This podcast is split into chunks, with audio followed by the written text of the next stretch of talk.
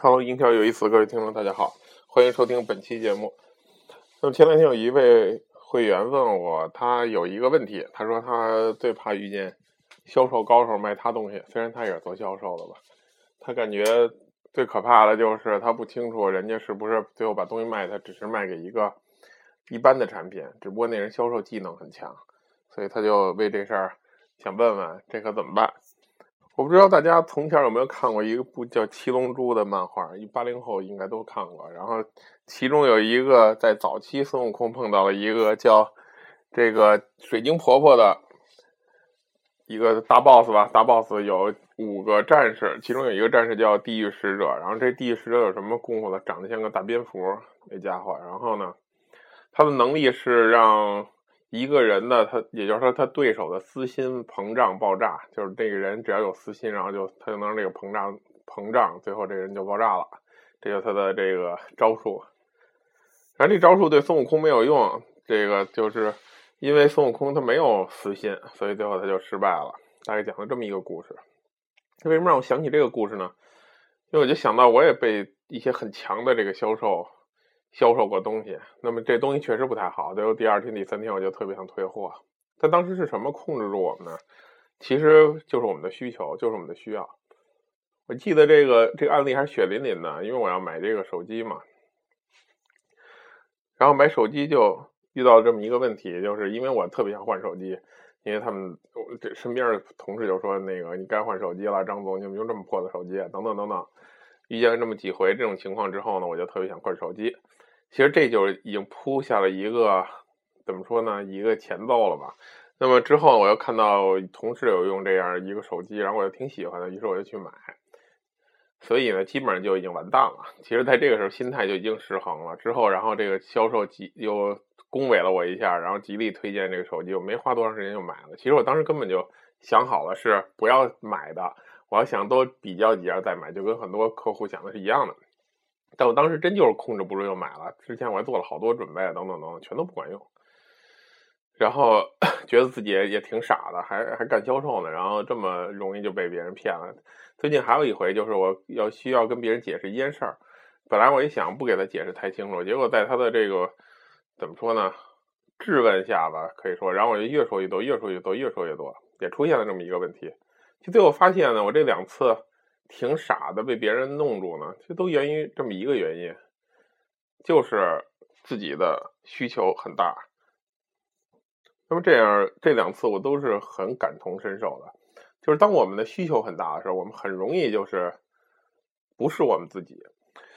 所以说到这儿，我想到很多顾问，我们很多销售都是这样，就是当他售卖一个产品到最后眼，他就崩溃了，他完全就是等于说他说的话、做的事都不是他想做的，都不是预期要做的。也不是他主管啊，或者说是甚至于我指导他要做的，最后他就整个全动作变形，然后说的话全都是那个不该说的话，比如不该太容易的给折扣也好，是不该说一些话也好，全都失控，完全失控，控制不住，就是你没法，你基本上没法阻止他做一些错的选择，这些行动，因为他当时也是需求很大，对吧？他特别想签单，特别想把这个客户搞定。所以就发现，不管你是客户，通过这个案例，我们就能发现什么？不管你是客户，对吧？还是你是销售，只要你是一个人，对吧？当你需求很大、很明确的时候，其实你就很容易失控，你就很容易去买单，或者很容易听从别人的建议。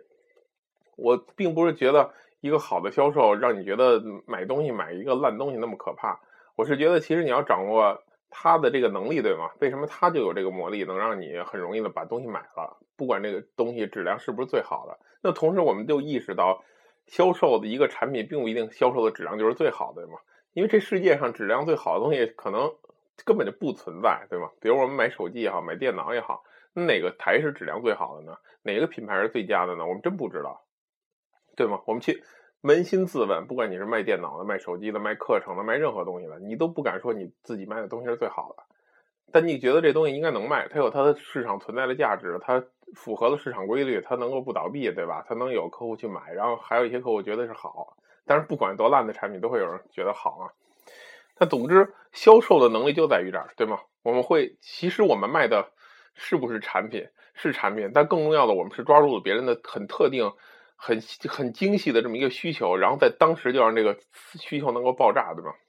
去引爆客户的这个购买的想法。那我就被人引爆过，所以我也深有体会。引爆过，至少我印象当中就是这两回，我感觉真是失控，就是一种失控的感觉。那么我们是不是就要让别人失控呢？对吧？我们是不是要让别人选择我们的产品呢？我们并不是要需要去用欺骗的手段去用这些东西，因为因为当时我印象，这两个说服我的人，他也并没有用真正什么欺骗的手法，没有说太多特别欺骗我的东西，只不过他就让我觉得那那一时刻我必须要买这个东西，就这么简单。所以这才是我们一个好的销售要去做的事情。所以呢，我们根本很多时候我们去研究产品也好，OK，但更重要的，我们还是要去研究人。我们要去买东西，对吗？通过我们作为消费者去体会消费者的感觉，然后再回来，当我们卖东西的时候，我们就能够去尽量的站到消费者的角度去想。所以这才是我说的这个换位思考。很多人说他没法换位思考，我觉得那你难道没买过东西吗？当然，确实有很多销售他平时接触的就是做决定很少。如果你很少做购买决定，其实你很难成为一个好的销售。你越多的做购买决定，你越尝试去买一些东西，或者哪怕咨询一下呢？你有这种感受，然后你能想得到，还得有点记性，对吧？你得有点记忆力，想到你买东西的时候那个感受，然后回到真正你去需要卖东西的时候，对吧？这些感受都会回来，然后这样很容易站到别人角度去，去至少去体会吧。可能你思考不出什么太好的招来，因为你毕竟销售经验尚浅，但至少你要体会这种感觉，对吗？刺激、兴奋、购买的感觉，这才是你需要去做的。好，今天就简单讲到这儿。希望大家呢多去点赞和这个转发。如果很多点赞的这个这个节目呢，我会去更加细致的去给大家讲解。那么，比如超过了，我不知道，比如十个吧，那么我就会我会再去仔细的给大家讲解。OK。那么，如果转发呢超过了十个呢，那么我也会给大家尽量的再去多讲解。啊，点赞应该是超过大概一百个左右，我觉得应该是比较合理的一个 数值。OK。就这样，好，今天先讲到这儿，谢谢大家，点个赞或者转发给你的朋友，Thank you。